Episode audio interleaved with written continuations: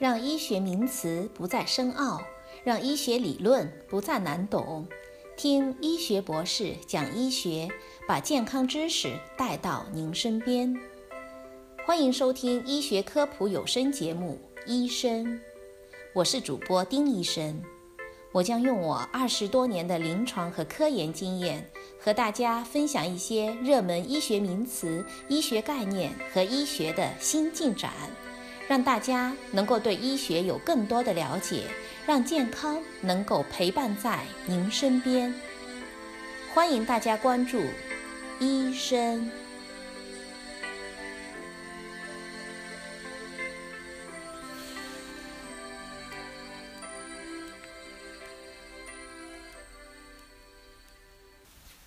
大家好，我是丁医生。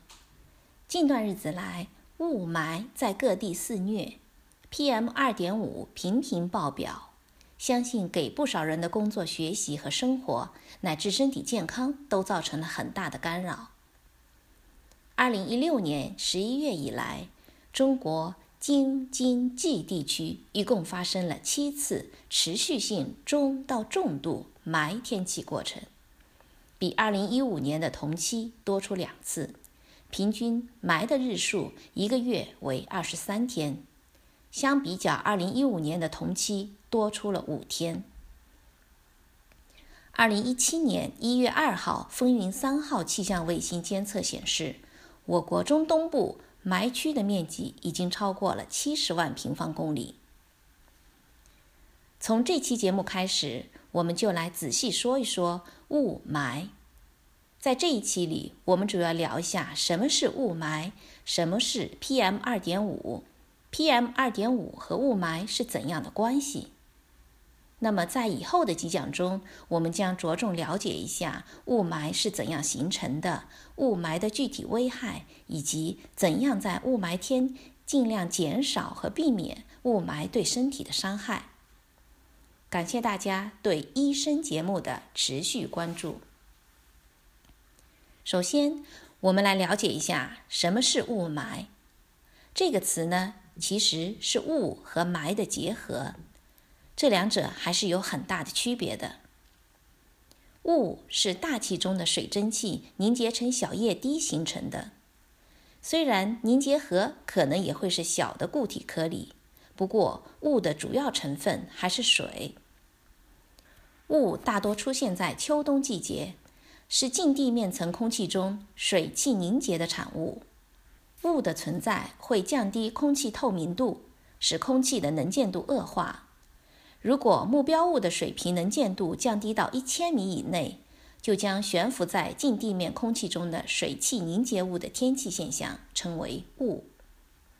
但是霾却不同了，霾也称灰霾、烟雾，它的核心物质则是大气中的固体颗粒。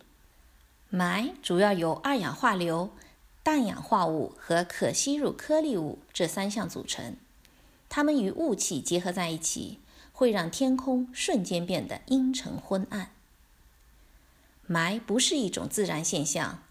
当水平风减弱的时候，不利于大气污染物向城区的外围扩散稀释，容易累积高浓度的污染。再加上发生逆温现象，污染物就无法对流到高空，就形成了霾。一般来讲，雾和霾的区别主要在于水分含量的大小。水分含量达到百分之九十以上的叫雾。水分含量低于百分之八十的叫霾，百分之八十到百分之九十之间的是雾和霾的混合物。雾和霾有一些肉眼也能够区别的不一样。雾的颜色是乳白色、青白色，霾则是黄色、橙灰色。雾的边界很清晰，过了雾区可能就是晴空万里。但是霾就和周围的环境边界不明显。城市化和工业化是霾产生的主要的因素。然而，尽管有上述的区别，当出现灰蒙蒙的天气的时候，我们还是很难严格区分哪是雾，哪个是霾，因为往往会发生雾霾交替或者雾霾混杂的天气，并且在一天当中，雾和霾有时还会角色互换，相互转化。如果霾在大气相对湿度从低向饱和变化的过程当中，一部分就会变成雾滴，污染物会溶在雾滴里面。而当大气相对湿度从饱和向不饱和变化的过程中，雾滴蒸发形成霾的微小颗粒物就会再次悬浮在大气当中了。中国不少地区将雾并入霾一起作为灾害性天气现象进行预警预报，统称为雾霾天气。雾霾天气是一种大气污染状态，雾霾是大气中各种悬浮颗粒物含量超标的笼统表述。谈到雾霾，必然要提到 PM 二点五，PM 是颗粒物 （particular matter） 的缩写。二点五则表示这种颗粒物的直径。空气中的颗粒物一般分为两类：PM 二点五和 PM 十。PM 十是直径小于或者等于十微米的颗粒物，体积是 PM 二点五的六十四倍。PM 十对人体的影响没有像 PM 二点五那样大。吸入空气以后，人的咽喉会是 PM 十的终点站。咽喉表面分泌的粘液会粘住它们，然后通过咳痰将它排出体外。所以，PM 十对人体的危害并不大。而 PM 二点五是指直径小于或者等于二点五微米的颗粒物，只有相当于头发丝直径的二十分之一，已经到达了肺泡的临界值。也就是说，PM 二点五以下的细微颗粒物。因为颗粒非常细小，人体的鼻腔、咽喉已经挡不住它们。它们可以从鼻腔吸入以后，一路下行，进入咽喉、气管、支气管、细支气管、肺泡，再通过肺泡壁进入毛细血管，再进入整个血液循环系统，对人体的呼吸系统和心血管系统都会造成伤害。